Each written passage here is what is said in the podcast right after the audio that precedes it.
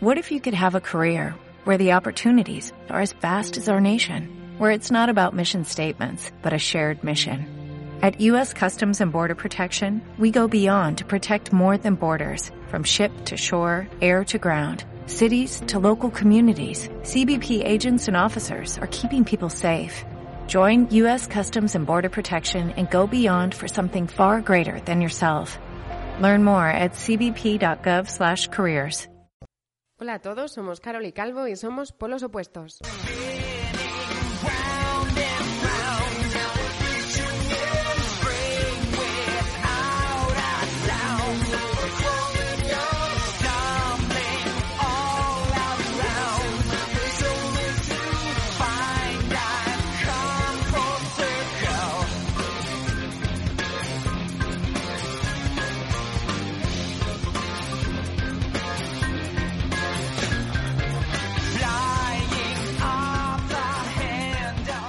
Hola Calvo, ¿qué tal estás?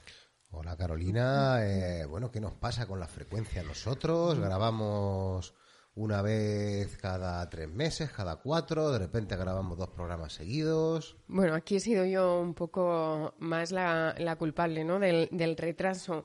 En ocasiones me pasan estas cosas, que, me, que termino desvinculándome un poco y ya me centro en otros asuntos y, y me cuesta volver a coger el ritmo, pero bueno. Ya Estamos de vuelta. Tenemos preparado programa de Gloomhaven, tenemos eh, preparado programa de República de Roma, de eh, Ortur Regni, tenemos pro- ahí en espera cosas y justo, justo, justo vamos a grabar sobre Etherfields cuando acaban de sacar el programa los del dado único. Cuadradito. Ha coincidido, bueno, em, pero es que es el, o sea, quería hablar de Leatherfields lo primero porque había tenía una serie más o menos que me cuadraba y además lo tengo relativamente reciente porque tengo mm, o sea, un problema real con eh, la memoria y es que se me terminan eh, termino mezclando muchos juegos y se me terminan olvidando muchas de las historias. Etherfields lo tenía un poquito más reciente y aún así hay cosas que se me han que se me han olvidado porque llevamos una racha, Calvo, ¿verdad?, de jugar un montón de juegos de campaña. Bueno, es verdad que eh, tenemos aquí acumulado temas, mm, eh, series, juegos, con lo cual este programa, vamos a ver si de verdad esto que dijimos una vez lo cumplo y minuteo esto un poquito para que el que quiera ir a tiro hecho, ir únicamente a la parte de Leatherfields sin spoilers, o a la parte de Leatherfields con spoilers, o a la parte de la serie, pues sepan qué minuto está. Porque me da a mí que este programa va a ser larguito. Porque tenemos una primera parte eh, de la intro esta que llevamos haciendo ya unos cuantos programas en las que nos empezamos a enrollar con temas lúdicos y cositas y aquí hay varias cosas que tengo yo aquí anotadas para comentar. Así que si nos enrollamos pues nos enrollamos. Y si nos queda un programa de cuatro horas como pasó con el Kingdom Death Monster pues ya está pues cuatro horas Vamos, que toda una declaración de intenciones por tu parte, Calvo, que vayas No dejando claro no que vas a meter escatimar, no voy a escatimar en comentarios en este programa vas a meter una buena turrita. Bueno, no pasa nada. Estamos hechos ya a ello. A lo mejor es más fácil escucharte que leerte. No lo sé, no lo sé. Eh, Vamos a, a comenzar, Calvo. A ver, ¿con qué, ¿a qué hemos jugado durante todo este tiempo? Que han sido casi ya tres, han sido tres meses. No, cuatro casi bueno eh, Cuatro. Gloomhaven, que tenemos pendiente hacer el programa, porque nos hicimos la campaña completa y eh, dos meses, tres meses pudimos tardar más o menos con ella, una cosa así. Más o menos, dos, tres meses yo creo que tardamos en hacernos la campaña. Yo diría más dos que tres, pero o al menos es eh, en mi cabeza. Y luego encadenamos con lo que vamos a hablar hoy después, con Etherfields, ¿no? Sí. Y bueno, como haremos un programa especial de, de Gloomhaven, pues ya comentaremos. Lo que yo sí que puedo decir es que tampoco fue, no sé, el juego de... No es el juego de mi vida, el Gloomhaven. Además también eh, terminamos, porque habíamos comenzado, pero lo dejamos sin, sin terminar, El Señor de los Anillos de eh, Viajes por la Tierra Media. Claro, pero re- retomamos de cero. Yo creo que yo había intentado iniciar esa campaña cuatro veces contigo yo creo que un par de veces también con otros dos grupos y siempre nos habíamos quedado por el, por el escenario 4, el 5 aproximadamente. Entonces ya dijimos, mira, vamos a ver, mira, hasta que llegue el Etherfields, porque es verdad que yo creo que jugamos el Gloomhaven, como todavía no había llegado el Etherfields, dijimos, pues vamos a meternos en el Viajes de la Tierra Media, a ver si no lo hacemos ya de una vez. Y es verdad también eh, otro de los que tenemos eh, pendientes de grabar, porque de ese también es fácil hacerlo, porque ya tengo yo pasada toda la trama, eh, escrita toda la historia y toda la, toda la narrativa. Y yo es verdad que en este último intento, de la historia por lo menos me enteré un poquito más y, y un poquito más enganchado que otras veces estuve. Sí, la verdad que no sé qué, qué, me pasaba a mí con este juego, que me daba una pereza atroz ponerme, ponerme con él. Sin embargo, en esta ocasión, cuando lo hemos jugado, he tenido una sensación como más dinámica de la que de lo que mi percepción o en mi memoria estaba de, lo, de los intentos que habíamos hecho antes y no se me ha hecho tan tan pesado o sea no me eh, me costaba ponerme y luego cuando lo he jugado he dicho ah pues pues no era para tanto ¿por qué tenía yo esa sensación pues porque yo diría que las otras veces que hemos intentado jugar eh, al final hacíamos paroncito de esta regla y esto es así o esto no es así entonces esta vez que ya teníamos las reglas muy pulidas, es como que íbamos muy a tiro hecho y era como muy fluido. Entonces, claro, los juegos al final ganan cuando, cuando sabes lo que quieres hacer y te metes un poquito más en, la dinámica de, lo que está pasando. Sí, porque un poco nos pusimos a jugarle, pues eso, como para terminar de hacer los deberes. O sea, esto lo tenemos que terminar. Lo vamos a iniciar desde el principio y de lo que en mi cabeza estaba como que llevábamos mucho jugado el juego, realmente Mm, llevábamos poquísimo jugado el juego y esta otra vez cuando lo hemos jugado digo, pues, o sea, si realmente no lo habíamos prácticamente avanzado. Mm, y, he tenido mucha mejor sensación ahora que, que en su momento. Hace lo que tú dices, el conocer mejor las reglas y luego es que tengo claro que yo, al menos con los juegos de campaña, no puedo dejarlo aparcado, no puedo estar, ¿sabes? Porque mm, si, si parto una campaña por la mitad, luego volverme a poner me cuesta horrores. Hay que empezar a repasarse las reglas, dónde me he quedado, el montaje. Pierdes el hilo, es como que pierdes la fluidez de la historia, de todo, te saca de la historia. Yo a veces que no sé qué me preocupa más, si perder el hilo de la historia, porque esto, bueno, dentro de lo que cabe lo puedes repasar, sino más veces de las reglas el ahora, el tener que, como tengas que montar además, como es una campaña que has dejado a medias y de repente hay un montaje de cartas o alguna cuestión que tengas que adaptar y esto a veces me da pereza. Bueno, estamos ahora con Tainted Grail, con la expansión que ya por fin nos ha llegado, ya hemos iniciado, ya hemos hecho el primer capítulo, ¿verdad? Recién llegadita a casa. Y ya comentaremos, ya comentaremos porque a mí, pues eso, me vuelve a flipar. O sea, es que, eh, en fin, ya lo comentaremos, para mí me tiene entusiasmado otra vez. Pues sí, una aventura por descubrir y, y como nos gustó tanto, pues con ganas de, de seguir jugándolo. Hemos hecho este parón ahora para grabar, pero vamos, si no estaríamos jugándolo ahora mismo. El misterio es del Doctor Dark, que este habíamos hecho también varios escenarios, pues yo creo que cuando empezó la pandemia, una cosa así, yo creo que nos pusimos, hicimos yo creo que toda la primera parte, esos 10, incluso alguno más, 10, 12 escenarios de, del juego y em, eh, volvimos a retomarlo eh, a partir del punto en el que lo habíamos dejado y bueno, sensaciones un poco así, por una parte, bueno, ¿no? Por una parte es original, mucha, la gran mayoría, de hecho, de los de los acertijos sí que tiene ese punto de originalidad. La historia es verdad que un poco ni fu ni fa, ¿verdad? Ahí sí que no terminamos nosotros de engancharnos mucho en la trama que te va contando, ¿no? Y, em, y por algún motivo, no sé no explicarlo muy bien, es como que algunos acertijos es como que no terminas de entender el enunciado, no es porque esté mal redactado, es, es una de estas cosas que no sabes explicar por qué, pero es como decir, jolín, pues este acertijo no he terminado yo de pillarlo bien por donde iba. Me pasó más con la primera parte que jugamos, eh, de, de, entender menos los acertijos, de decir, uy, pero es que esto no, como esta conclusión no llegas de forma lógica. Pero, y sin embargo, con esta segunda parte, igual, he estado mucho más fluida, le he sacado mucho más sentido a, a los eh, acertijos que había que resolver y en principio me ha dejado mejor sabor de boca que, la primera parte que jugamos. Lo que tiene que ver, yo creo, las expectativas con esto, ¿eh? con el Etherfield, luego vamos a hablar largo y tendido sobre este asunto.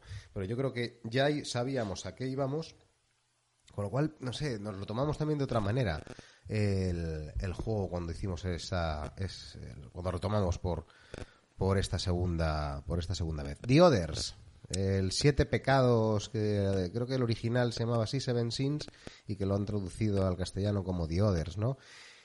Que es un juego que es un poco precursor, en cierto modo, del Chulu Death May ¿verdad?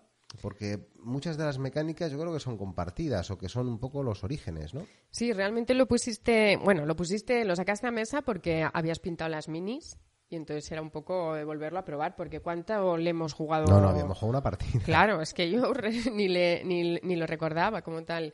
Pero sí, es un poquito el Chulu Death My Die y mm, también con toda la ambientación un poco de monstruos y eso, eh, muy similar, pero a, mí no sé por qué, bueno, eh, no sé si será la estética, me quedo más con Chulu Death My Die.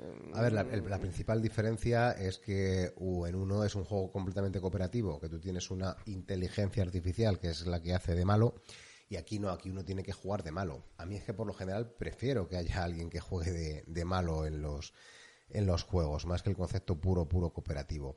Y eh, luego hay cosas que objetivamente están un poquito más puliditas en el Chulu Death My Die. Sin embargo, en este eh, como tiene también muchas cartas y digamos que tienes un poco más de, mm, no sé si llamarlo libertad de acciones y no sé, yo creo que tiene también algunas bondades el, el Sí, sí, me pareció, la partida desde luego, la, eh, esta última que jugamos, me pareció bastante emocionante, estuvo reñida. Es verdad que también lo habíamos jugado en verano y en verano lo jugamos a tres. Sí, eh, pero igual, porque ahí las reglas, mm, o sea, es que las tienes que tener también. Y en cuanto no optimizas un poquito, en cuanto no, consigues eh, aprovechar bien las habilidades de los personajes, sí que. En esta ocasión estuvo más reñido hasta el final de la partida, con lo que adquirió más emoción, claro.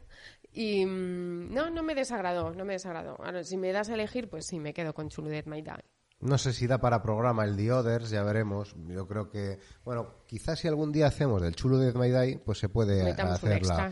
Claro, se puede comentar el The Others como precursor porque, a ver, es del mismo autor y es que clarísimamente se ve que es como si el The Others fuera, fueron las prácticas y luego ya terminó de eh, pulir el sistema en el, en el Chulu Die. Ya digo, no, no necesariamente que el The Others sea mal juego, ni mucho menos, sino que, pues eso, que es está pulido, vamos, en el, en el otro. Bueno, hemos jugado también a Lovecraft Z. Sí. Eh, este, pues, no sé, era, es como un libro juego, ¿verdad? Que a nosotros, solo con que ya le metas la palabra Lovecraft, pues te llama la atención, dice, venga, pues vamos a, comprarlo y vamos a jugarlo.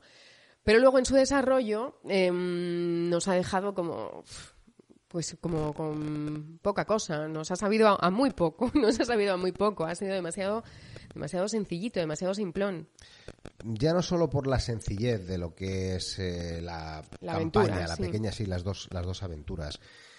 Volvemos a la cuestión de, de, la expectativa. Eh, te esperas un juego que, como tiene ese concepto de libro en el que el escenario se eh, monta en el propio cuadernillo y las reglas están ahí, eh, no sé, es como que te esperas una especie de eh, fábulas de peluche, comanautas, un poquito más como, como una vuelta de tuerca y al contrario, es como que, bueno, sí, ese sistema del libro y de, desplegarlo de esa forma lo tienes, pero luego la complejidad es demasiado, demasiado, demasiado poco reto, demasiadas mecánicas mm, no sé, no, te dejan una sensación de haber eh, tenido unas decisiones que tengan demasiado impacto en la trama. No sé, ahora hablaremos de él porque vamos a hablar de este asunto de los, del reto, ¿no? De la importancia del reto en el juego. Pero yo quizá fuera que me esperaba más y me encontré con algo pues eh, demasiado descafeinado que no digo igualmente que sea mal producto que yo creo que tiene em, pues, su utilidad y que si sabes a lo que vas, pues oye, mira, vas a tener dos partidas ligeras, dos mini campañas ligeras, que cada una puede durar dos horas y pico, tres horas, que bueno, te va a tener un poquito entretenido. No te esperes grandes tomas de decisiones, vas a ir un poco sobre raíles, es decir, el juego básicamente te va a ir guiando un poco y vas a tomar decisiones en algunos momentos vas a tener unas tiradas de dados que tampoco te esperes que hay aquí una gran posibilidad de estrategia o de em, alterar lo que pueda pasar. Y bueno, si te dejas llevar por eso, pues puede estar bien. Yo creo que nosotros esperábamos una especie de mansiones de la locura mezclado con fábulas de peluche o con comanautas y nos llevamos un poquito de, decepción, ¿no? Para mí la idea de juego es muy buena y está muy bien, pero a la hora de materializarlo creo que, que, cogea de algunas cosas.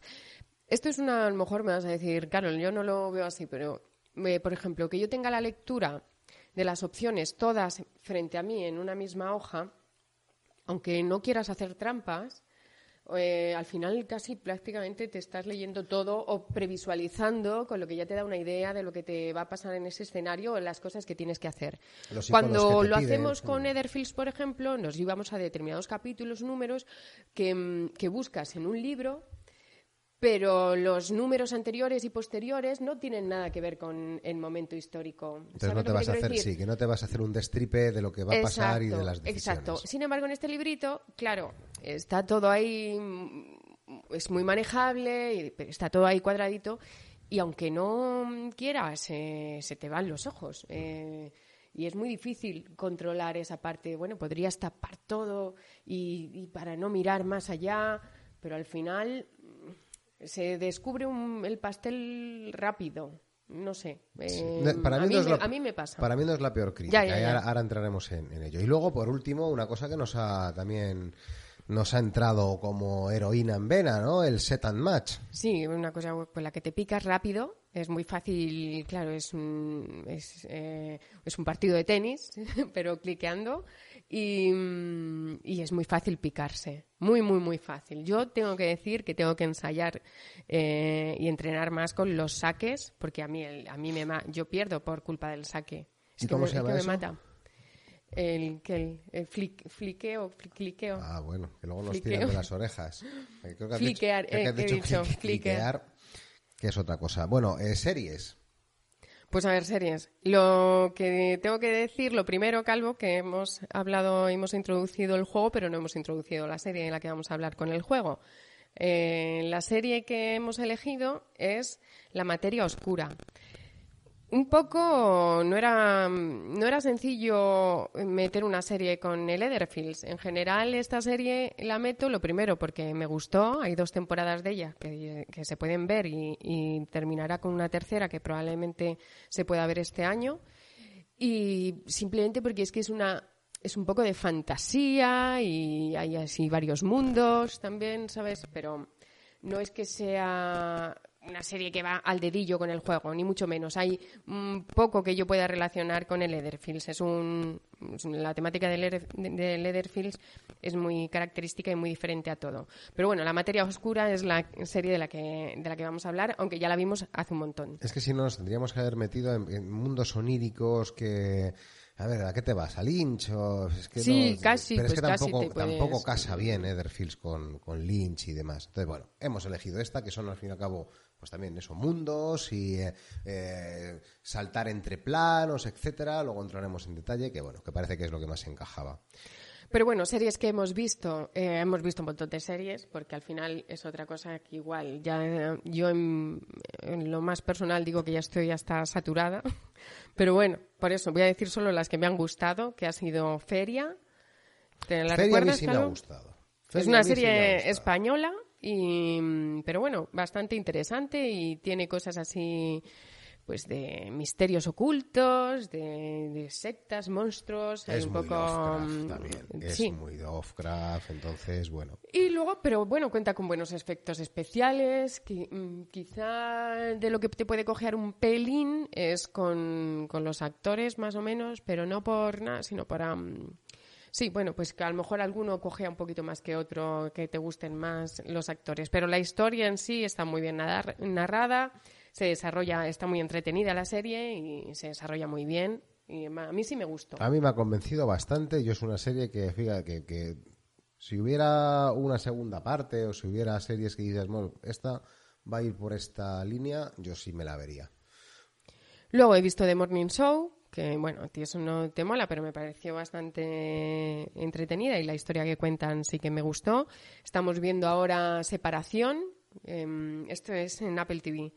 Y que Separación todavía no la, no la hemos terminado porque va capítulo por semana y esta es una serie un poco raruna que probablemente pueda encajar bastante bien con algún juego y está ahora mismo el completo misterio. Y Euforia, Euforia también la hemos visto, está en HBO, las dos temporadas. Es una serie que había dejado un poco de lado porque hay unos temas eh, que no me parecía que me fuesen a interesar o a llegar y sin embargo me ha encantado la serie y me he flipado mucho con ella, vamos, con, con las dos temporadas. Me gusta mucho con la descripción em, de la personalidad de cada personaje, de cómo la desarrollan, cómo desarrollan todo desde la infancia hasta la adolescencia y las cosas que van marcando la personalidad de cada uno. Eso sobre todo se hace muy bien en la primera temporada. Y en la segunda temporada ya no necesitan hacerte un dibujo de cada personaje y se centran más en la aventura y desventura de, algunos de los protagonistas. Muy bien hecha, a mí me ha, me, ha, me ha encantado, desde luego. A mí no, a mí no me ha gustado. A mí me ha parecido, pues eso, o sea, muy plano, no sé, o sea, ni fu ni fa. O sea, no. Esto es esta típica frase de o lo odias o lo amas. Pues no, a mí ni, ni una cosa ni la otra me ha parecido, pues bueno. Las historias y los trasfondos de los personajes no me parecen interesantes y, bueno, no sé, a mí no me ha. No me ha llegado, no me ha interesado. Raro es que tú y yo fuésemos a estar de acuerdo en algo. Bueno, Calvo, ahora llega de lo que quieres tú hablar. Vamos a ver. No, es un repaso de todo. En cuatro meses, pues fíjate, de hecho he sacado un poco lo más, lo que me ha parecido un poco más destacable, de, sobre todo de eh, hilos de la BSK y cosas que hemos estado discutiendo en la BSK y en algunos casos yo creo que eh, con cierta profundidad gracias a pues a los foreros de, de la BSK que, que bueno pues que tiran de conocimientos y que a veces pues te, enseñan bastantes cosas, ¿no? Bueno, hemos estado pintando antes de hablar de los debates. Vamos a ver si conseguimos llegar a mil miniaturas pintadas en un año, porque empezamos a pintar a mediados de abril, estamos a mediados de junio, de junio, de marzo. Eh, nos quedan 20 días, 20 y pico días y vamos a ver si conseguimos terminar mil minis que vamos a estar ahí ahí. Porque tenemos 800 y pico pasadas y estamos con el Rebellion, que debe tener 200 miniaturas con la expansión. Entonces yo creo que llegamos con esto. Sí, seguro. Pues no, o sea, lo de pintar, es verdad que seguirte el ritmo es muy complicado, pero desde luego que, nos está gustando y es que hay una diferencia al final. ya te vuelves exquisito de jugar el juego pintado o sin pintar que no tiene nada que ver. No, yo ya, o sea, me he vuelto un, un, un tontainas de esto porque claro, ahora veo las minis sin pintar cuando juego con, yo qué sé, con alguna copia del, y dices, uff, es que esto píntalo, tío. Esto no, no tiene luz, esto, a esto le falta algo. Y nosotros no pintamos, que lo hemos repetido dicho mil veces, vamos, pintamos un nivel de principiante, principiante, pero por lo menos en mesa. Claro, lo suficiente como para que a la hora de jugarlo, eh, claro, el juego ya adquiere un nivel, pues no sé por qué, pero sí, influye. Es una cuestión estética. Entonces, bueno, que estamos ahí, pico y pala, con la cuestión de la pintura, con el aerógrafo también, que para algunas cosas, pues estamos viendo que no queda mal y, eh, y, vamos a ver si llegamos eso a, a, mil minis pintadas. Creo que la colección entera, porque como vamos comprando cosas que también tienen miniaturas, pues deben estar ahora casi en unas 3.000 miniaturas. Claro, el, el Leatherfields, el juego del que vamos a hablar, le pintamos ah. a la vez que lo íbamos jugando. Y la verdad es que tiene unas minis preciosas y y el juego pintado, pues eh, vamos, es que era una maravilla. Son muy espectaculares las minis de Leatherfield, son muy buenas, tienen una calidad muy buena. Lo contamos ahora. La peana eh, ya te viene eh, esculpida con lo que sería ese terreno. Entonces, claro, hay algunas, bueno, la mayoría que no sé, que ya es solo la peana con el los detallitos que tiene la pena de llavecitas por el suelo, calaveras, flores, tal es que quedan muy bien la peana. Claro, pues más curro de pintar también tiene, pero, pero están muy chulas. Así que nada, seguiremos con eso y a ver si llegamos eso a las mil minis Yo creo eh, que para mediados de abril. Que llegas, llegas. A lo mejor tú solo, pero llegas. Eh, bueno, temas que han salido. Bueno, una de las eh, de las confesiones que tenemos que hacer, como hace Clint Barton, ¿no? es que el consumismo que siempre criticamos, yo he caído y este he sido yo, pero vamos, hasta la náusea con Invasion. Invasion es un Warhammer Invasion. Es uno de estos juegos que compramos en verano, de las ofertas que hace Amazon de saldos eh, que, bueno, pues que nos, nos, lo pillamos y me parece que, no sé si eran 30 pavos o 32 pavos, eh, la caja base con cuatro expansiones, que el precio de venta al público, pues supongo que debían ser ciento y pico pavos, 160 euros, y claro, salía por 30, por 30 pavillos. Pero de esas cajas de expansión, de las cajas grandes, medianas, eh, faltaba una. hay una que no tenían en ese pack y en ese saldo que parece que estaba como medio descatalogada, difícil de conseguir, que es el camino a Ultuan o algo parecido, o el asedio a Ultuan, el camino a Ultuan, algo así, de Ultuan. Eh, que es donde vienen los mazos básicos de los altos elfos y de los elfos oscuros. Entonces, claro, yo es verdad que me había quedado con ese caprichito de un juego que apenas hemos jugado, porque nos lo compramos, echamos un par de partidas para ver cómo iba, como teníamos más cosas, nos pusimos a jugar otras cosas y ahí se quedó el Warhammer Invasion. Entonces, pues claro, de repente veo que los de Amazon lo han traído, habrán conseguido copias de beta de a ver dónde y han eh, saldado también, pero a 15 pavos. Entonces, claro, si haces un poco una cuenta, un poco absurda, porque tampoco es que tenga mucho recorrido esto, pero dices, joder, eh, la caja base y cuatro mini expansiones, 30 pavos, y una sola eh, expansión por, de manera aislada, 15 pavos, ¿no? Bueno, yo creo que me lo he tomado como decir, mira, tengo ya el juego más o menos completo, porque luego expansiones hay también para aburrir de los de los mazos pequeños, etcétera. Pero bueno, para por lo menos poder hacerte estos, estas otras razas, unos mazos para, para jugar al nivel casual que podemos jugar y que en resumen, pues que he caído en, la contradicción que alguna vez hemos comentado, ¿no? Una cosa un poco de consumo que, que a ver cuando lo jugamos, porque todavía ni siquiera hemos, hemos probado esos eh, elfos oscuros ni altos elfos, ¿no? Em, bueno, otro tema. El de Lovecraft Z, que ya hemos ido introduciendo. Eh, al margen de que si el juego es bueno o es malo, que a mí ese concepto ya sabes que no soy muy... E, esta dicotomía de bueno o malo me parece un poco absurda porque lo de bueno o malo es extremadamente ambiguo, ¿no? aunque suene un poco diplomático, yo sí que soy de los que piensa que hay muchos juegos que sí que tienen su momento o su nicho o para según qué grupo. Y no es solo una frase hecha para quedar bien, sino yo creo de verdad que hay juegos que eh, no son eh, necesariamente malos, son juegos que pueden ser más ligeros y que pueden funcionar en el contexto en el que pueden funcionar. Y este yo creo que es un ejemplo. Es un ejemplo de un juego muy ligero, un juego con apenas eh, reglas en cuanto a la complejidad y con unas tomas de decisiones relativamente eh, sencillas em, que puede funcionar pues con alguien que esté buscando esa experiencia, con alguien que quiera, oye, mira, me apetece sentarme un rato ahora, 15 eh, minutos, incluso 20 minutos, para media hora, para jugarme un par de mini escenarios de la campaña y sin pensar mucho y a correr. Pues me parece completamente legítimo y que eso puede gustar y que te puedes divertir así perfectamente y que no es ni más ni menos elevado que jugar el campeonato del mundo de, ajedrez, no sé. Pero claro, tienes que estar un poco eh, prevenido de a lo que te enfrentas, que es lo que yo creo que a nosotros nos ha pasado. Esperar un juego pues un poquito con más chicha y, esperar, y encontrarnos algo demasiado ligero. Sobre todo por la ausencia de reto. Y esto es lo que estábamos un poco hablando en la BSK.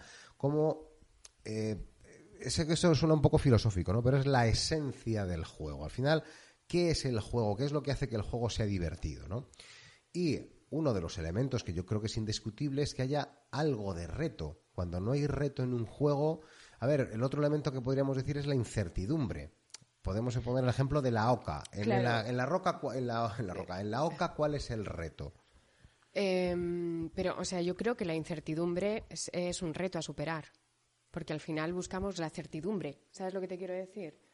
Eh, yo em, es un reto. O sea, no conozco un juego sin reto. Dime tú uno. si tomamos reto como algo que tú te tienes que enfrentar y que tienes que poner eh, de tu parte, tienes que tomar, eh, poner, utilizar unas habilidades o unas capacidades para resolverlo, en la OCA no hay reto. ¿Qué haces tú para superar el reto de la OCA? Mm, claro, pues claro, si tú lo tomas. Claro, no, ahí yo el reto sería el ganar al resto de. Sí, digamos que eso es un reto. Sí, claro, que vas a ganar de forma zarosa o va a haber pues más o menos. Nos empezamos a eso ya en la es diferente. Y en la eso es diferente. Entonces, eso es reto, es objetivo. Tú en la OCA tienes un objetivo, que es llegar el primero, pero un objetivo en el que tú no puedes hacer demasiado, no tienes capacidades de elección. Al final es semántica. Y al Pues final sí, nos realmente, perdiendo en la, en la sí, sí, es, un- es llamarlo de una forma u otra. Bueno, yo veo diferente eh, cuando tú tienes que enfrentar una situación en la que puedes tomar decisiones o en el que tus capacidades van a tener un impacto, como cuando tú te enfrentas a una situación que lógicamente quieres que termine pasando algo y entiendo ese, ese significado de reto, ¿no? De, de la OCA, pero en el que al final lo que hagas o lo que no hagas tampoco tiene demasiado impacto. Ese es el concepto de reto al que me refiero. Y olvidándonos de la semántica, de esto se puede llamar así o no. La cuestión es que cuando tú juegas a, la OCA, pues eso, tú ya puedes hacer lo que quieras, que esto depende del dado. Y aquí, en Lovecraft, el reto, o sea, lo que tú puedes hacer para solucionar las situaciones, lo veo bastante limitado.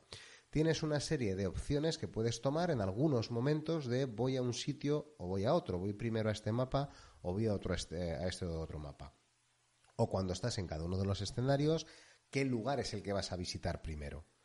Salvo eso, y en los combates, pues básicamente si utilizas un arma o no la utilizas. No estoy intentando hablar de memoria qué otras decisiones puedes tomar, pero creo que son relativamente limitadas.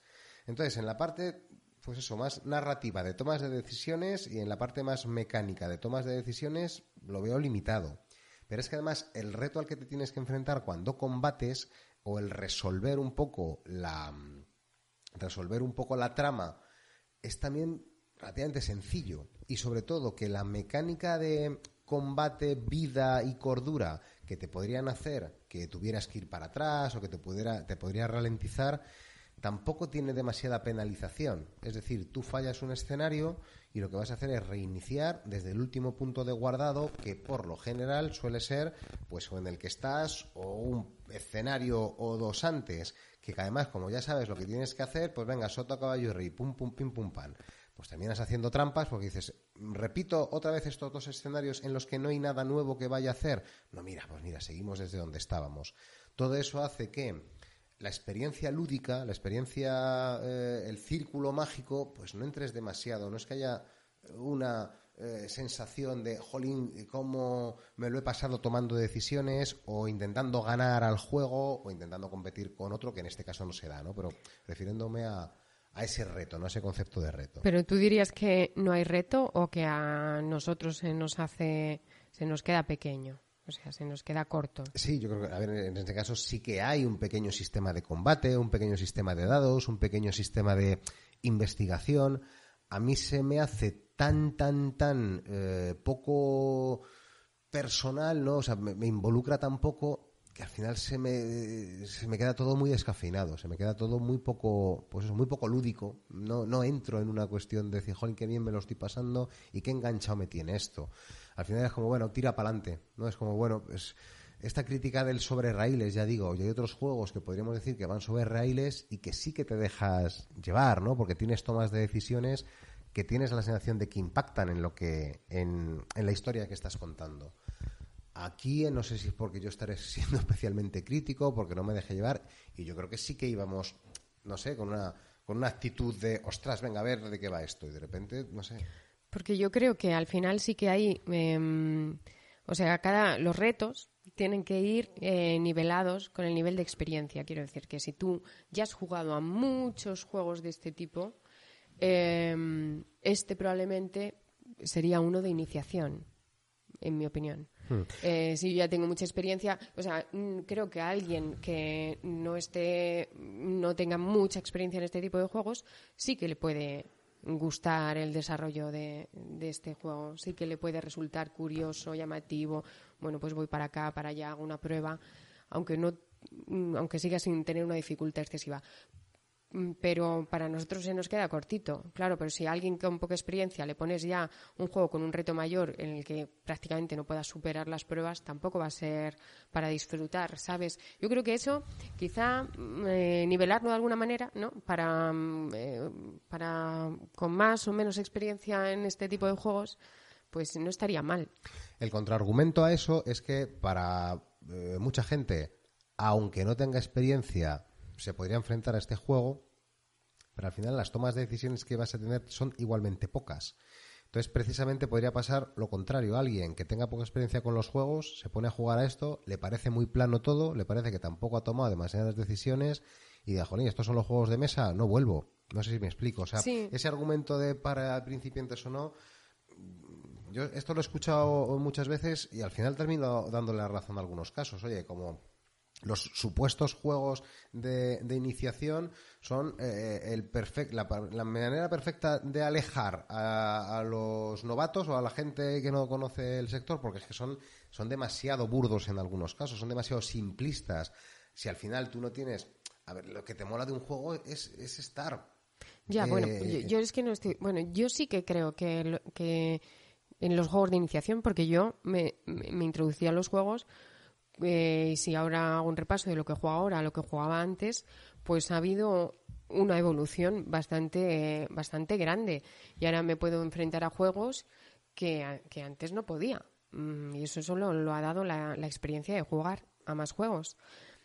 Creo que, creo que sí que resultan los juegos de iniciación que sí que son, hombre, si es muy mal juego, claro, pues ahí fallarán muchas más cosas, pero creo que sí que resultan, que es positivo, porque es una muy buena forma de entrar en, los juegos de mesa modernos, con, juegos de iniciación. A lo mejor ahora, pues, mm, jugar a un Pilares de la Tierra como jugué la primera vez, pues me quedaría un poquito cortito, aunque le tengo mucho cariño al juego, simplemente por el significado que tiene en, mi vida con los juegos.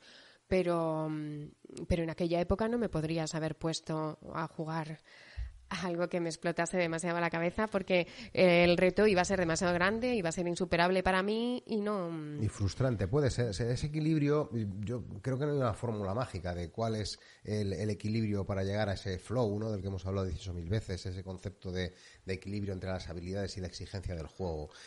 Lo que yo creo que sí que tiene que haber siempre es un reto eh, adecuado para el jugador y elecciones y que haya tenido decisiones que tomar. Si las decisiones han sido demasiado pocas o el reto ha sido demasiado simple, ya sea porque estás muy habituado a jugar o porque tienes muy buenas capacidades y aunque sea la primera vez que te explican un juego o la primera vez que te acercas a los juegos de mesa modernos, pero tú tienes buena capacidad y de repente te ponen ahí una cosa demasiado simple y dices, pues esto es un coñazo, ¿no?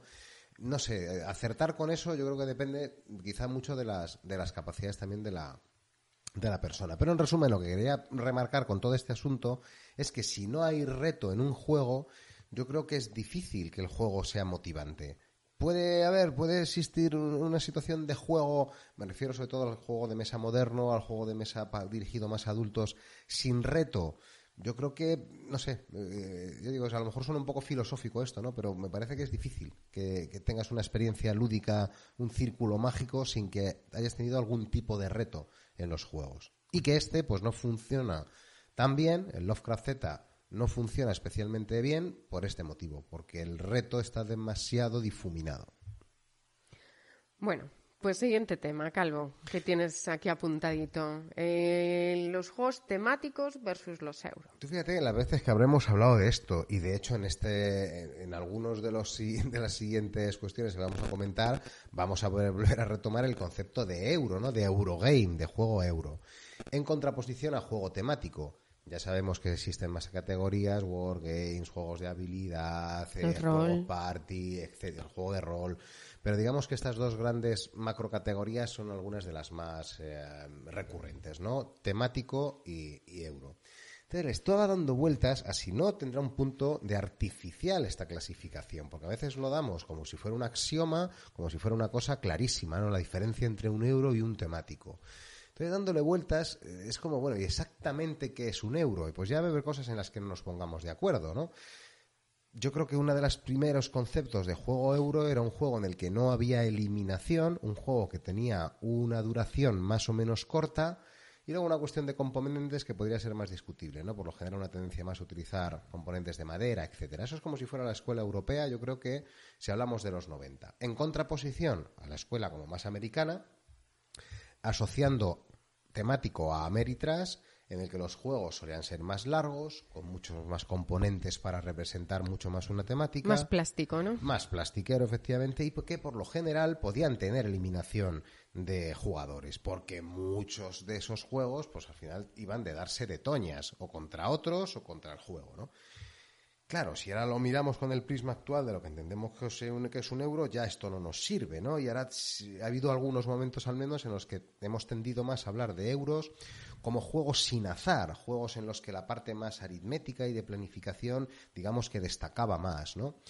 Y eh, claro, Holly Hook, que no es ningún tonto, es un tipo, eh, el que no lo conozca, pues yo os recomiendo leerle en la BSK porque tiene entradas muy, interesantes y eh, profundiza mucho en el diseño de juegos de mesa, utiliza precisamente ese argumento del diseño, de que esas dos escuelas, estas dos categorías, euro y temático, sobre todo en lo que se basan es cómo los diseñadores se han enfrentado al reto de diseñar el juego de mesa.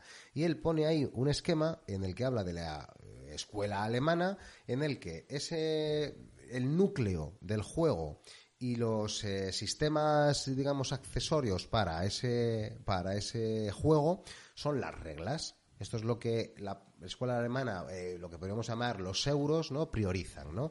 Lo importante son las reglas. Y para incluso crear eh, o apoyar las mecánicas, lo que hay alrededor también depende de las reglas.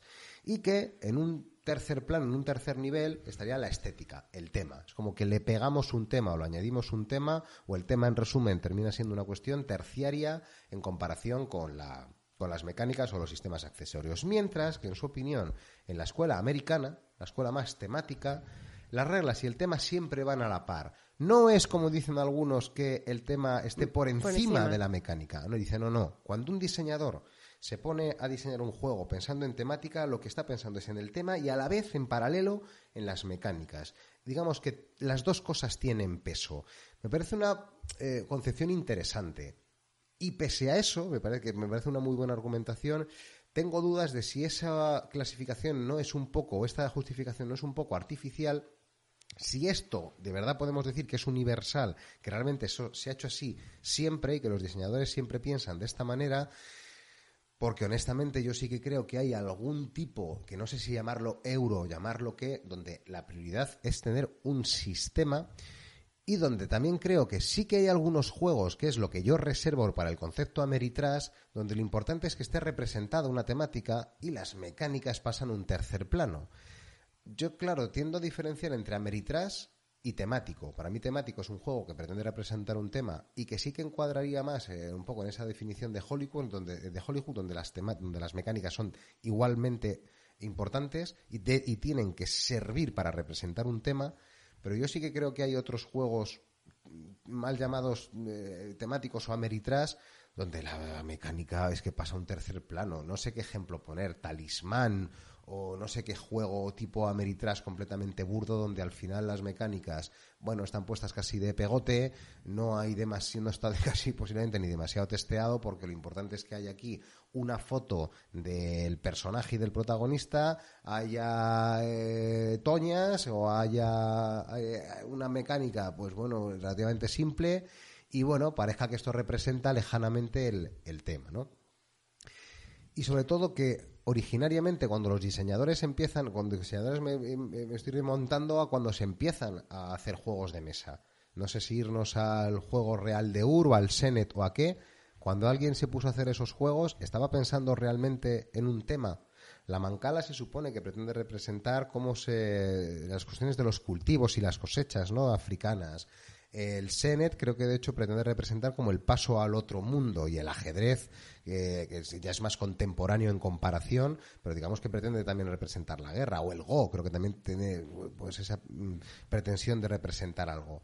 Pero tengo serias dudas de que, no sé, estas dos escuelas, estas dos diferenciaciones temático-euro, no sé si tienen un punto de artificial y no sé si a veces lo utilizamos para encajar lo que nosotros tenemos en euro. Y como cada vez es más diverso el concepto y la cantidad de juegos de mesa y más híbridos, está más hibridado todo, está más entremezclado, creo que es más difícil cada vez justificar esas categorías, ¿no? Y a veces a lo mejor somos un poco artificiales a la hora de, de definirlo. O sea, yo creo que mm, justo lo último que has dicho es así, que al final hay como más mezcla, hay, hay más híbridos y es muy difícil encajarlos. En general, eh, claro, un euro le contempla más como, como, las mecánicas y a veces la temática es eh, solo el decorado del euro. Esa mecánica te podría servir eh, con una granja o con un castillo o con la formación de... Mm, te da igual, esas mecánicas te valdrían para cualquier cosa. Eh, y la, porque la temática es solo su decorado que está muy bien eh, que tenga un decorado, o sea, es que es necesario también para... No, y ayuda a recordar reglas incluso. o sea, y lo hace divertido o llamativo y mil cosas y con los, claro, los temáticos eh, o Ameritrash, es que es lo que tú dices, eh, los es que yo ahí ya veo como tanto, ¿sabes? pero Churchill es un Ameritrash, o sea, que llamarle a Churchill Ameritrash, sin embargo, las mecánicas de Churchill están dirigidas a representar una serie de conceptos, ¿no? Eh, los debates, por ejemplo, me parece claramente que la mecánica de los debates de tira y afloja pretenden representar una mesa de negociación donde, oye, pues yo te estoy argumentando, tú me contraargumentas, ahora este tema parece que me lo estoy llevando yo a mi campo, ¿no? O los coin, decir que son, a mí Meritras es que me parece tan antítesis de lo que es ese concepto de lo que para mí es un, un temático, ¿no? Eh, 13 días, eh, Watergate, 1960, eh, Twilight Struggle, Labyrinth. A mí todos esos juegos me parecen temáticos. No hace falta irse a la, fantasía o a la ciencia ficción para tener que hablar de temáticos, ¿no? Y creo que eh, sí que hay acierta Hollywood, Hollywood con esa argumentación. Yo creo que sí que esos juegos se han pensado con vamos a intentar conseguir que las mecánicas sirvan para, em, el desarrollo de la temática. Para que haya una temática, ¿no? O sea, las, las mecánicas al servicio de la temática eh, sin priorizar una sobre otra, ¿no? Eh, claro, eh, con ese concepto, pues me, me, cuesta a veces encajar el concepto de euro como una cosa pura. Es a lo que voy, que si esas categorías son naturales o son artificiales. Es decir, una categoría de juego em, de habilidad, pues me parece que es una, cuestión bastante intuitiva y bastante natural entender qué es un juego de habilidad en el que pones en juego capacidades eh, de psicomotricidad, ¿no? Un juego eh, abstracto me parece que también es relativamente fácil de definir y que más o menos tiene una, una, eh, una concepción clara. Pero un euro, cada vez me parece más escurridizo el concepto euro y yo voy a seguir utilizándolo, ¿no? O sea, porque al final es como un arquetipo que tienes ahí. A donde voy es que creo que es relativamente impreciso y que al final no nos terminamos de poner de acuerdo en qué es exactamente un euro. Y que eh, contraponer euro a temático, no sé si ahí se nos escapan matices pues muy probable que no haga ni falta tener tantas clasificaciones para todo, la verdad. Pero bueno, eh, en general sí que hay juegos muy característicos de, ambas em, categorías. Y... Claro, ese, es el problema. Si con arquetipos nos, nos manejamos bien. O sea, si tú dices, bueno, es que es un juego, un juego, un juego euro. Agrícola es un juego euro, perfecto. Eh, Catán es un juego euro, porque para mucha gente, espérate, ¿no? Que Catán tiene azar y tiene dados y esto no es tan fácil de calcular o anticipar. Para algunos ya no entraría dentro del concepto de euro, cuando irónicamente Catán creo que es precisamente uno de los precursores del concepto de juego eh, euro, ¿no? de juego europeo. Eh, no sé, me parece escurridizo, ya digo. Y si nos vamos a temático, tres cuartas. Y esto enlazaba con otro de los temas que estábamos hablando, de un concepto que yo desconocía, que es el de afantasía a fantasía como la incapacidad para generar imágenes. Esto es algo muy peculiar, ¿no? Y eh, tiene que ver con otra cuestión que yo estuve investigando de las, mm, el autodiálogo, la capacidad para generar diálogo, que parece que hay personas que no son capaces de generar un diálogo desde un punto de vista eh, fonológico interno, tener como si fuera un debate, como generar una, un monólogo, un diálogo, mejor dicho, y eh, sé que esto va a sonar un poco raro, pero creo que lo vais a entender, y escuchar voces, es decir, generarte una conversación. Hay gente que no es capaz de simular una conversación en su cabeza, ¿no? Porque no tiene esa capacidad y lo hacen en términos eh, más conceptuales. Claro que piensan en conversaciones, pero no es como si estuvieran haciendo las voces, como si estuvieran eh, haciendo pues, un diálogo, vaya.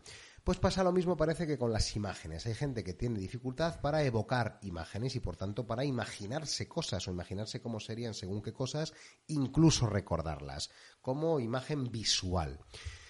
Claro, esto me daba a pensar de si no condicionará en parte, digo únicamente en parte, no digo que sea la única explicación, que haya personas que tengan más, más, facilidad o menos para representarse un tema o para sentirse inmerso de un tema. Y al contrario, yo hay gente que, no sé, que te cuenta una partida de rol y es que de verdad te transmite como si lo estuvieran viviendo, como si se hubieran trasladado. O sea, no sé, le pones el set and match y es como si estuvieran en, el, en la caja mágica de aquí jugando un torneo internacional, ¿no? O sea, hay gente creo que con mucha capacidad imaginativa, no sé cómo llamarlo, con mucha capacidad inmersiva, con mucha capacidad narrativa.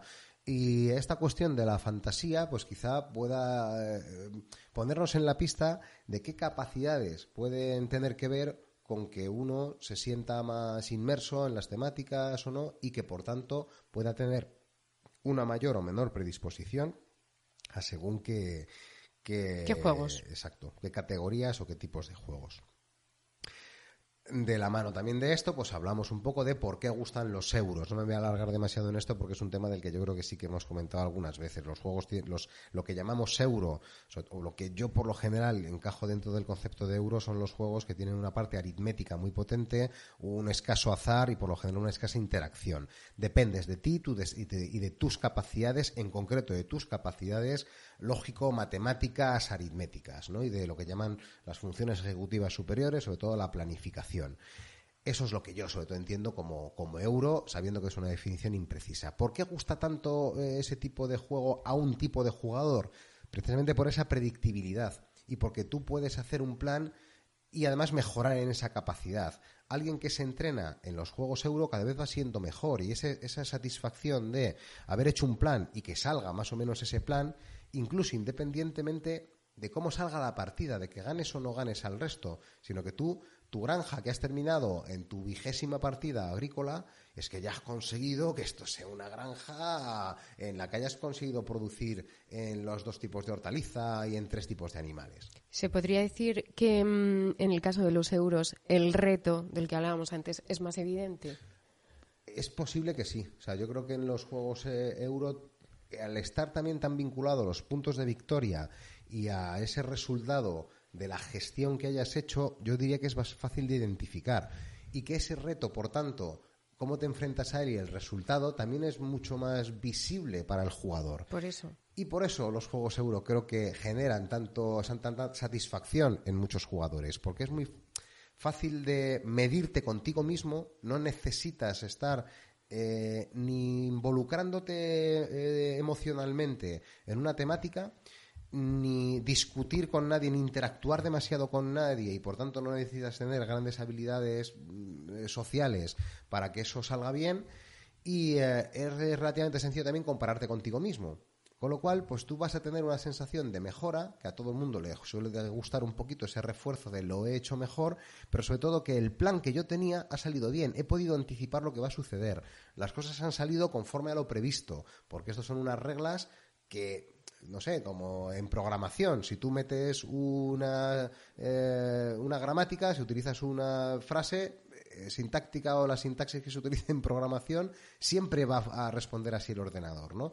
Pues en los juegos euro tú tienes esas reglas y tienes esos, eh, llámalos como quieras, algoritmos donde cuando tú metes un, haces las cosas de una manera, siempre van a salir de esa manera. Eh, la incertidumbre es menor, la incertidumbre no depende de lo que hagan otros jugadores tanto al menos, o no depende de que otros jugadores se alíen contra ti, o mucho menos de lo que pasa en otros juegos. con lo cual, puedes predecir, puedes anticipar, que es una de las cosas que más le gusta al ser humano, que las cosas salgan como uno esperaba que salieran y que puedas hacer planes y puedas utilizar reglas que te permitan anticipar lo que va a suceder. Bueno, y que te proponen un reto a superar. Claro, claro. Eh, Que, que, te digo que se marca desde el principio, desde el inicio es visible para todos los jugadores. Y en el que tú, entrenando en el juego, pues mejorarás esas capacidades y serás más capaz de, de superar y hacerle frente al reto y ganarlo. O sea, ganar al resto de jugadores. Es un poco eh, lo, que en, eh, lo que el deporte en ese sentido, eh, con lo que las reglas de un, de un deporte, de un juego deportivo hay unas reglas, hay un objetivo, las capacidades son mejorables, eh, vas a ir progresando según tus capacidades físicas, o entrenamiento, lo que tengas, y al final es que es un reto muy visible. Es eh, hay, aquí se gana haciendo esto, esto y esto, y el que mejor lo haga es el que va a ganar. Fíjate, le estaba dando vueltas a lo que has dicho ahora juego deportivo. Claro, es que, claro, es que un deporte, eh, es deporte, es juego, bueno. hay juego, hay un reto, a superar, eh, yo creo que hay juego. Hay unas reglas que, que cuando una cosa deja de ser deporte empieza a ser juego al final está entremezclado ah, que una cosa es más o sea cuando hablamos de juegos de mesa estamos hablando de algo más intelectual de, y, en, y en el deporte nos estamos manejando con el, con las capacidades físicas em, luego también puede haber estrategia y el que más capacidad pues eh, tenga de de predecir o de saber, ¿sabes? colocarse en determinada zona o saber, eh, por eso están también, y hay entrenadores y cosas así para, para contemplar ese tipo de, pero el deporte sin duda eh, es un juego. Pasa que las herramientas son otras. ¿Tú crees que son las habilidades las que definen si una cosa es juego o deporte? Eh, no, no, es que yo el deporte lo llamo juego. O sea, se dice que es jugar al fútbol o jugar a jugar al, tenis, ¿sabes? ¿Y jugar a boxeo? Em, bueno, eso ya es otra cosa que, bueno, también eso yo puede, lo puede, no lo considero un juego en ese sentido. Por qué, no se utiliza el verbo em, jugar en ese deporte y en otros sí? Pues bueno. O tú no juegas a karate, no juegas a judo, no juegas a boxeo. a lo mejor tampoco lo bueno, porque es, eh, son juegos de equipo donde no juego yo solo. Eh, no creo lo sé. creo que no es ese el argumento, ¿eh? No sé, un día. No lo, sé, es que tampoco. es que sí, pues sí, porque yo, o sea, que yo sí que creo que hay cierto paralelismo entre el juego y el deporte. Vamos, cierto. Pues es que también depende de lo que introduzcamos dentro del concepto de deporte, ¿sabes? Porque a lo mejor em, hay otras cosas que yo no consideraría deporte. ¿El curling es deporte? Pues no lo sé, eso te digo, es como... Eh, pues mm, son físicas, desde luego, y hay parte de, ¿Y uno entonces es juego de estrategia y de técnica hay mucha técnica. Cuando lo juegas en un mundial es deporte y cuando lo juegas en tu casa informalmente. No, sé. seguro que hay, seguro que la palabra está definida y yo no me lo sé de memoria. Si quieren nos ponemos a buscarlo en Google ahora, pero seguro que está. Lo único que te estoy diciendo es que lo contemplo como juego y creo que funciona igual que el juego, con el reto, con el, con el entrenamiento, exactamente igual. Es lo único que he dicho. Vamos a profundizar en esto. Creo que cayó así que tenía una clasificación en la que diferenciaba juego de sociedad, que creo que en parte viene ahí el concepto de juego de sociedad en francés, como se pronuncie. Eh, y un día nos ponemos con eso, lo documentamos bien. Bueno, eh, otra de las entradas fue el, análisis de, unos datos que publicó un tipo sobre la BGG. Había, bueno, no es la primera vez que lo hacía, ¿eh? y los del podcast El Tiradados eh, habían hecho también un análisis de esta cuestión, de, de esos datos, vamos, de ese análisis de datos.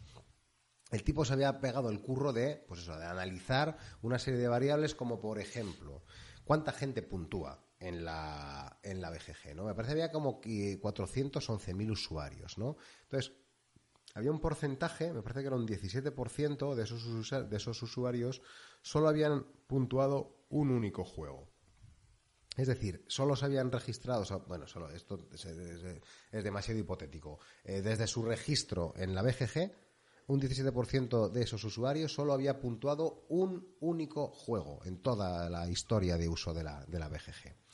Eh, había datos eh, tan interesantes como que un 37% de las votaciones estaban emitidas por un 6% de los usuarios. Es decir, una parte importantísima de los votos están emitidos por una pequeña población muy activa. Es decir, los usuarios más activos son los que concentran un 37% de los, eh, de los votos.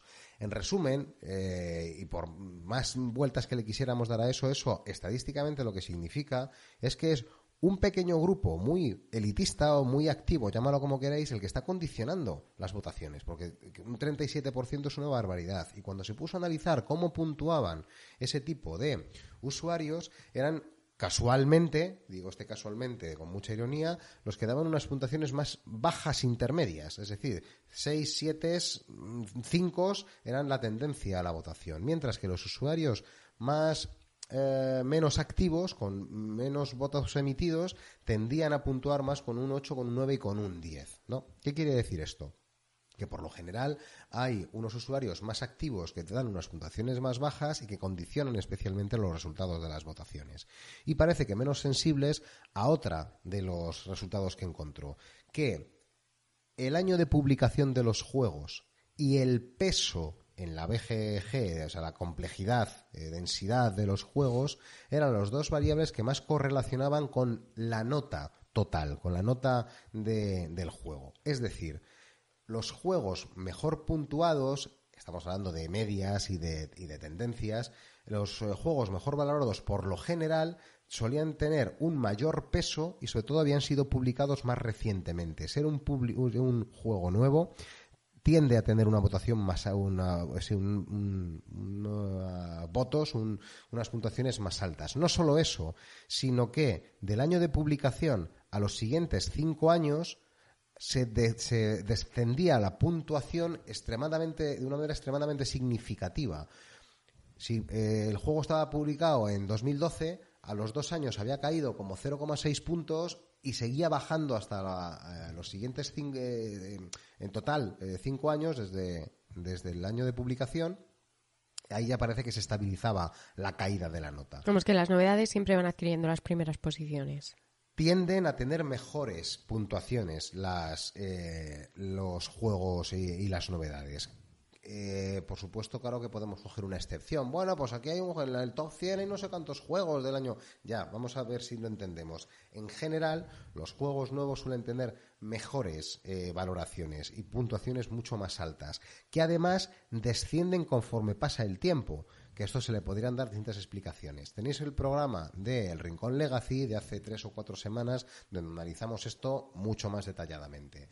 Pero a mí me parece interesantísimo, sobre todo para tener un poquito de espíritu crítico a la hora de tomar, en este caso, la lista de la BGG como tantas cosas en la vida, que a veces tomamos como la Biblia, como un referente, eh, pues en este caso una lista, y cuando te pones a ver con la letra pequeña cómo está hecha esa lista, quién vota esa lista, etcétera, pues deberíamos pararnos a pensar y decir, bueno, espérate, que esto igual no está tallado en mithril, que esto igual es un poco discutible o esto está condicionado o tiene unos sesgos. Eh, que nosotros la utilizamos siempre aquí en el podcast, siempre hablamos del ranking y decimos la puntuación y tal. Pero bueno, es cierto que es, bueno, pues algo... Anecdótico casi, es, bueno, es una eh, referencia y hay que tomarlo en ese contexto. Entonces, una cosa es bueno, pues tomar en ese, esa pequeña referencia, porque igual que decimos esto, decimos lo contrario. Algo, evidentemente, tienen que tener los juegos para estar mejor posicionados. No todo es la tendencia de un grupito, no todo es la publicidad o el marketing, o no todo es que haya sido una franquicia muy conocida y la publicidad que se ha hecho de ellos. yo creo que la gran mayoría de los juegos que están ahí, lógicamente algo tienen pero que igual ese algo no es únicamente algo objetivo, decir, no es que esto indiscutiblemente está aquí porque es de mayor calidad o porque es mejor, sino por a veces otras cuestiones y que al final lo que representa es un concurso de popularidad, de quién ha votado esto. O sea, eso lo único que representa es, representa mejor a quién ha votado que al juego posiblemente. Eh, como tantas cosas, ¿no? Y de la mano de eso, pues estábamos, estuvimos hablando un poquito sobre los sesgos cognitivos, que confieso que es algo que me tiene últimamente muy eh, interesado, ¿no? que mantiene mucho mi, mi interés de cómo pues procesamos la información, cómo nos dejamos eh, influir por según qué tipo de, cuestiones irracionales y lo poco conscientes que somos de eso. Entonces, pues todos estos sesgos de confirmación, todos los sesgos de falsa unicidad, de falso consenso, cómo nos sentimos identificados con algo, cómo damos la razón a algo cuando nos interesa, cuando, cuando la lista, cuando la lista de la BGG puntúa bien algo que nos gusta, la lista de la BGG que interesa, pues que, es ley. Cuando la, la lista de la BGG se hunde el juego que a nosotros nos interesa, joder, no es que esto son cuatro torpes los que votan esto. Es decir, cómo manipulamos a veces de una manera irracional la información, cómo nos dejamos a veces manipular y lo poco críticos que somos en general, eh, hablando de lo lúdico, pues con las preferencias, con la calidad de los juegos y sin entrar en cuestiones ya de los medios que no, no trataba hoy de eso el asunto. Eh, el trastorno obsesivo compulsivo también estuvimos eh, discutiendo en un hilo que a veces lo utilizamos quizá como un poco a la ligera. Tengo TOC, mira este, vaya TOC que te ha entrado. Y hombre, es verdad que, a ver, no se trata de ser aquí un poco más puristas o más papistas que el Papa, pero a veces puede resultar un poco pues eh, un poco ni apropiado pues utilizar conceptos que cuando yo ya he sabido y profundizado un poco en qué es el TOC de verdad es una putada bastante gorda, es un trastorno pues muy, muy, muy invasivo para las personas que de verdad tienen TOC y que de repente uno tenga cierta tendencia a ser un poco más ordenado o a tener ciertas, entre comillas, manías, eso no es exactamente TOC. El TOC son más bien una serie de ideas recurrentes e invasivas y difíciles de, difíciles de controlar que por lo que describen las personas con TOC, eso debe ser el infierno en vida. Claro, pero bueno, eso eh, pasa mucho con todo lo que tiene que ver con la psicología en general. Cada uno solo lleva su terreno y se, se se hace excesivamente familiar. Es como pensar que porque que uno esté triste y diga es que estoy deprimido. Una, depresión, es, otra, es que te un bofetón con la otra película. o cuando alegremente también se dice, es que esta es bipolar porque mira, ahora te dice esto y luego mañana te dice otra cosa. No, no, no tiene nada que ver. Pero bueno, eh, al final esas palabras, esos términos, pues eh, se utilizan para... Para cosas mucho más livianas que de lo que realmente son. El objetivo no es echar la bronquita y decir, no, lo utilices. O sea, que yo creo que a veces eh, damos esa imagen, o yo posiblemente, como muy a veces muy no sé si paternalista o muy tal, y no, no ese es el objetivo, sino pues un poco empatizar o ser conscientes de que hay cosas de las que a veces les hablamos demasiado a la ligera y que el trastorno obsesivo compulsivo, que yo no, era tan consciente de lo, de lo invalidante que era y de exactamente qué, en qué consistía, pues que igual merece la pena a veces pararse a, a, conocer las cosas, vaya. Y esto también hila con otro de los temas de los que estábamos hablando, que es el impacto de las redes sociales en la salud mental. Esto venía a cuento realmente de, pues muchas veces cuando hablamos de, em, de, los medios, de cómo se hacen las cosas, de la publicidad, del marketing, pues bueno, el argumento este de, bueno, todo, todo el mundo es libre de hacer lo que quiera, si no pasa nada, y pues ya te tienes que buscar tú la vida para diferenciar el grano de la paja, ¿no? Por ejemplo, en el marketing, en la publicidad, en cómo te venden los juegos de mesa, y que yo ahí creo que hay ciertos tipos de marketing que me parece que son más o menos discutibles. Bueno, pues con el uso de las redes sociales, a mí también me parece que hay ciertos tipos de no solo uso, sino de cómo se incentiva el uso por parte de las compañías. Y esto venía a cuento de una noticia, de un metaanálisis que se había publicado del impacto que tenía en la salud mental el uso de las redes sociales. Y sobre todo, cómo grandes compañías tipo Instagram, Facebook, etcétera, habían reconocido que ellos eran conscientes que conocían esos datos y que ellos precisamente lo que hacen es, en lugar de prevenirlo, al contrario, pues saben que Em, van a generar más, no quiero llamarlo dependencia, pero más uso de sus redes sociales si te mandan el avisito en según qué momentos, aun sabiendo el riesgo que eso puede tener eh, a la hora de generar dependencia, ansiedad, eh, ciertos trastornos, ya digo, de, eh, de salud mental y autoimagen, por supuesto, Instagram, etcétera. Em, en referencia a lo mismo, pero desviándome un poco de, lo que tú dices con las redes sociales, lo que sí que percibo es que se habla muchísimo en redes sociales de salud mental, cada día más, y cualquiera. Em, vemos, o sea, todo el mundo, influencers, youtubers, streamers, de lo que, todo lo que hay que en Twitter, muchísimos hilos y todo que ver con la, todo lo que tiene que ver con la, con la salud mental y lo, lo lo pro que está todo en plan de tenemos que mm, la importancia de la psicología, de los psicólogos, de la psicoterapia, que por un lado lo veo muy positivo, eh, que eso esté ya mm, como muy a, mano de todos, que todos lo conozcamos, que todos y por otro eh, también lo veo peligroso, es decir, bueno, tampoco se puede eh, frivolizar, frivolizar. frivolizar con este asunto, porque realmente em, es más importante que todo eso. Es bueno que lo hablemos pero eh, no vale para todo. No sé, hay que ser muy consciente también que la, que la enfermedad mm, o los trastornos mentales en muchas ocasiones, eh, como con la salud física, nos, nos funciona la prevención. Y, y, a la prevención me refiero, pues, con muchas cuestiones que nosotros mismos socialmente eh, provocamos. Eh, yo no puedo estar fomentando por por redes sociales que, importante es ir al psicólogo y, quererse físicamente y la autoimagen y eso, y luego estar tratando mal a compañeros del cole o compañeros del trabajo o, a la pareja o a tu familia. Eh, tratando mal eh, a la que te atienden un, o al que te atiende en una tienda, en un mercado, eh, y al final somos estamos en una sociedad excesivamente hostil, pero sin embargo quiero, quiero que me curen las heridas de esa hostilidad. Em, pues suena un poco contradictorio. Claro, yo lo que considero que como en la propia salud física, la salud mental, tiene también que tener un carácter preventivo. Y ahí eh, formamos parte todos. Al igual que una sociedad me tiene que cuidar em, con el consumo de, de, alcohol y de tabaco, que, cuestiones que ya se saben, y del fomento del deporte, cuestiones que se saben que afectan de forma directa a nuestra salud, eh, pasa exactamente lo mismo con la salud mental nos tratamos fatal, em, fatal. Eh, tú vas, se lo oyes a todo el mundo, todos caemos en la misma. Y decimos, si es que esto hace daño, o las redes sociales, si es que esto hace daño, sí, sí, pero no estamos poniendo ningún tipo de límite a eso, ninguno.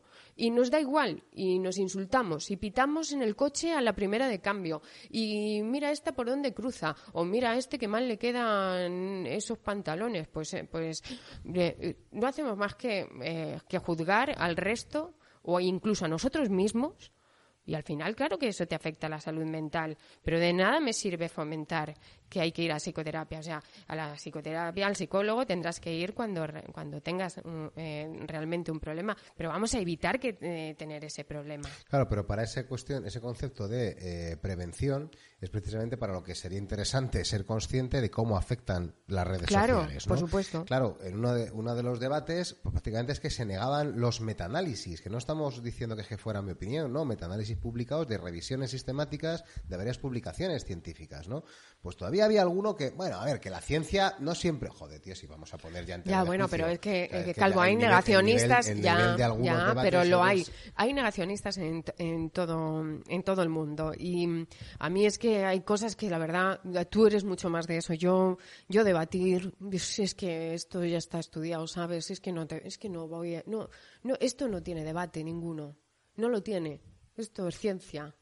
Em, que pues no la quieres asumir, pues yo no tengo la culpa. Que no quieres ponerte una vacuna, bueno, pues no, yo no me voy a meter en eso, ¿sabes? Pero ¿qué es ciencia? Que no, que no puedo ir más allá, que yo sé que esto hace daño y esto psicológicamente hace daño. Y hay estudios que lo demuestran. Claro, a mí el, O sea, y habrá consecuencias futuras que lo demuestren. O sea, ya hay consecuencias que lo demuestran. Yo, no, no voy a debatir. Mi duda eh, es si hasta qué punto eres, eh, esto ya eh, volvemos al, punto filosófico, ¿no? ¿Hasta qué punto eres libre de según qué eh, decisiones? ¿O hasta qué punto es legítimo, es, no sé, ético, llámalo como quieras, que se utilicen según qué mm, debilidades de la capacidad de la cognición y de la irracionalidad para derivarte a enfermedades mentales, a, a una cierta sensibilidad? Es decir, que una compañía sepa que si te manda avisitos a las 11 de la mañana porque te tiene controlado y sabe que tú te levantas a las 8, que haces tres consultas en Instagram, que te vas a currar, que a las 2 vuelves a dar otro repasito y que a las 11 de la noche es cuando das los últimos repasitos y dice, no, pero este tío tiene que usar un poquito más las redes. Entonces yo si le mando tres avisitos a las 11 de la mañana, seguro que se engancha un poquito más. O si lo mando a las 12, a las 11 y cuarto antes de que se duerma cuando algo se hace con esa intencionalidad y con esa eh, conciencia tan clara de cómo va a afectar y cómo voy a hacerte más junkie de, esto, eh, de este tipo de eh, producto, servicio, llámalo como quieras, es donde a mí me saltan las alarmas. Bueno, Calvo, no puedes decir que todo el mundo que usa Instagram termine teniendo un problema mental.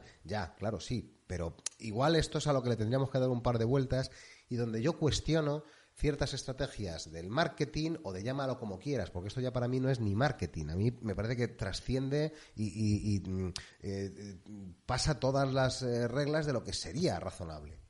Eh, o sea, negar que todo eso está más que estudiado para conseguir em, adicciones, por decirlo de una manera, aunque aquí la palabra adicción hay gente que no lo entenderá como tal, pero es que es así, tal cual. Al igual que eh, las empresas eh, tabaqueras o tabacaleras, ¿cómo se dice? Pues eh, del tabaco metían sustancias adictivas. Y, o sea, nadie puede negar eso. Ahí hay unas sustancias que te provocan una adicción. Y eso está a la vista de todos. Lo único que se ha conseguido hacer con el tabaco es poner determinadas fotos y decir el tabaco mata. Em, y somos conscientes del pero tú claro pero tú aquí que fume quien quiera porque eres libre. Eh, perdona soy libre sabes pero es que aquí has metido eh, una droguita o sea no nos vamos a engañar. Pues lo mismo está en otras parcelas sabes exactamente igual. Eh, podemos hablar de dependencias más físicas o dependencias más psicológicas, pero son dependencias igual y la generan igual que la genera el alcohol. Eso es que eso igualmente está súper estudiado. Ahora luego habrá mucha gente que dice, no, no, es que yo quiero la libertad de, hacer esto cuando me apetece, porque yo lo hago como, cuando me apetece. Yo no tengo la culpa de que tú no puedas eh, dominar esa parte. y entonces aquí hay un dilema. Quiero un Estado que me, que me proteja a pesar de que me cuarte la libertad o quiero un Estado que me deje libre, aunque caigan por el camino los que caigan porque no sean capaces de, de, gestionarlo. Pues eso es lo que me parece cruel y un poco perverso. Es decir, eh, atribuir que todo el mundo tiene esa capacidad de decisión, incluso la conciencia de qué es lo que le está pasando. Sé que esto suena un poco, ya digo, pues paternalista o condescendiente o como suene, pero es que creo que de verdad, y yo me meto, o sea, somos mucho más irracionales de lo que pensamos y somos más manipulables que haya quien utilice, según qué tipo de estrategias, de la psicología de la persuasión, básicamente, para lo que, para, en mi opinión, no es algo precisamente eh, filantrópico, pues me parece pues perverso. Pues eh, sí, pero es que eso es, una realidad. Es una, no, no, es que este no, no, pero vamos, que lo estamos que lo hemos visto a lo largo de la historia. Ahora se está contemplando a estos niveles mm, de, redes sociales o por donde más nos llegan, pero aunque lo hemos visto con el tabaco, por ejemplo, y es un ejemplo muy claro. Y mm, ¿qué haces? ¿Lo prohíbes? Eh, o simplemente te, lo que sí creo que eso sería lo único que deberíamos exigir todos, es disponer de la mayor información posible del asunto. Para que de verdad, si creemos que estamos eligiendo libremente, mm, bueno, que tenga al menos algo, una base en la que de verdad pueda decir, bueno, pues yo estoy decidiendo, porque yo conozco las consecuencias y conozco que, que realmente no, ¿eh? que realmente no lo estaríamos haciendo, pero bueno, al menos toda la información posible y disponible para, para mm, acceder o no acceder con la libertad que consideremos que tengamos. ¿Y qué tiene que, ver esto con los juegos de mesa? Pues en dos eh, sentidos, en mi opinión. Primero, redes sociales que muchas veces estamos utilizando, yo el primero de una manera a lo mejor un tanto compulsiva, grupos de Telegram, Twitter, foros, etcétera, etcétera y luego eh, las estrategias de marketing para vendernos juegos. Y esta eh, sensación de tienes que comprarte todo, tienes que estar a la última, tienes que comprarte la última chorrada que ha dicho no sé quién qué tal, y una manera de consumo que no sé si es de un poco enfermiza, si es demasiado, si es muy sana o no, porque creo que lo que a veces vemos precisamente en redes sociales sobre cómo se vive la afición, yo creo que sí, bajo toda la libertad que quieras, pero eh, creo que tiene un punto insano, porque es que de verdad, o sea, la tendencia acumulo cajas, no juego casi a los juegos de mesa, le doy una partida y, eh, y ya dicto sentencia en si es bueno o malo y venga rápido a lo siguiente, o peor aún, campañas sin terminar. Yo cada vez que veo campañas sin terminar se me cae el alma a los pies y te metes en otra, o sea, vuelves a te compras, no, o sea, eh, eh, no es una crítica, o sea, es, incluso autocrítica, ¿eh? O sea, no es. Yo sé que cuando decimos esto, sobre todo cuando yo digo esto, parece que es que me estoy poniendo en una posición de, de pues eso, de, superioridad moral. No voy por ahí, o sea, voy al punto de autocrítica que creo que sería sano que todos lo, lo hiciéramos de de que es normal, o sea, que de verdad, hemos, hace ya mucho tiempo que hemos llegado a unos límites que no son normales, creo. Así no se disfruta de una afición al final. Y de lo que hay que tener muy claro y, negarlo tampoco tiene sentido es que todo eh, tiene un único objetivo que es comprar o vender. Es, la, es el único fin de, de lo que es el mercado. O sea, al final esto se basa en que esto siga la, siga la, rueda. y se compre. Cuanto más se produce, pues más se comprará. Ahí mm, nos ha pasado, a mí me ha pasado con las series, que ya te he dicho, o sea, llego a estar saturada, me tengo que quitar ya de plataformas y de cosas, porque es que a veces ya no me apetece ni verlas. Ya ni lo disfrutas, Porque es que se, se produce tanto, tanto, y con el único fin de que se consuman, ¿sabes? No, no que las disfrutes, no pues que, esta, las, es no una que de te transmitan. cuando la calidad pasa a un tercer plano, o sea, cuando ya estás haciendo cosas en las que no es, no es, ya ni preocupante si, si, es bueno o malo, si tiene una mejor o, o, peor calidad. Lo principal es haberlo conseguido vender bien. Y eso pasa con los juegos de mesa. Hay una mayor dedicación en algunos casos, que cada vez creo que son más, que en la prioridad es que lo hayas posicionado bien, lo hayas vendido bien o tenga una imagen X incluyendo los componentes. Y yo siempre he sido de evaluar los componentes, pero hay un momento en el que dices, mira, pero es que eh, tener que explicar que además de componentes tiene que haber un buen juego detrás, es que esto suena chiste tener que explicar esto. Y nos está pasando que eh, consumimos, no basándonos en la calidad, en lo que nos vaya a divertir el juego, sino en, en si hemos, eh, si se ha hablado mucho de esto últimamente en el canal que sigo o en el podcast que sigo o en el grupito que sigo. Bueno, y volviendo un poco a cosas un poquito más lúdicas y, de, y terrenales, eh, podrían existir, o bueno, existir existen, la relevancia de los juegos sin matemáticas. Hilando con el asunto de los euros, ¿no? de los juegos euro, y también viendo que los temáticos cada vez va habiendo más de estas mecánicas, lo que estaba dándole vueltas es si hay juegos en los que la matemática no tenga tanta presencia. Por supuesto, ya apareció y que, claro, ya eclipsó el debate. No, las matemáticas están en todo. Venga, pues ya está, se acabó el debate, porque, claro, ya explicar que incluso en las relaciones sociales se puede analizar desde el punto de vista matemático, bla, bla, bla. No me quería referir a eso, me quería referir a las matemáticas en el sentido más eh, inmediato de la aritmética y de la lógica, ¿no? que es como la lo que yo entiendo por la matemática más directa, ¿no? Más de andar por casa. Y cómo eso en los juegos de mesa más euro tradicionales está hiperrepresentado. Los juegos de inicia son claramente matemática, escaleras, eh, números que son mayores que otros, mayorías, etcétera. Y en una inmensa mayoría de juegos no sé cómo decirlo, de los populares, ese punto matemático está muy presente. Tienes otro tipo de juegos donde la matemática te sirve para contar puntos de victoria y para poco más, ¿no?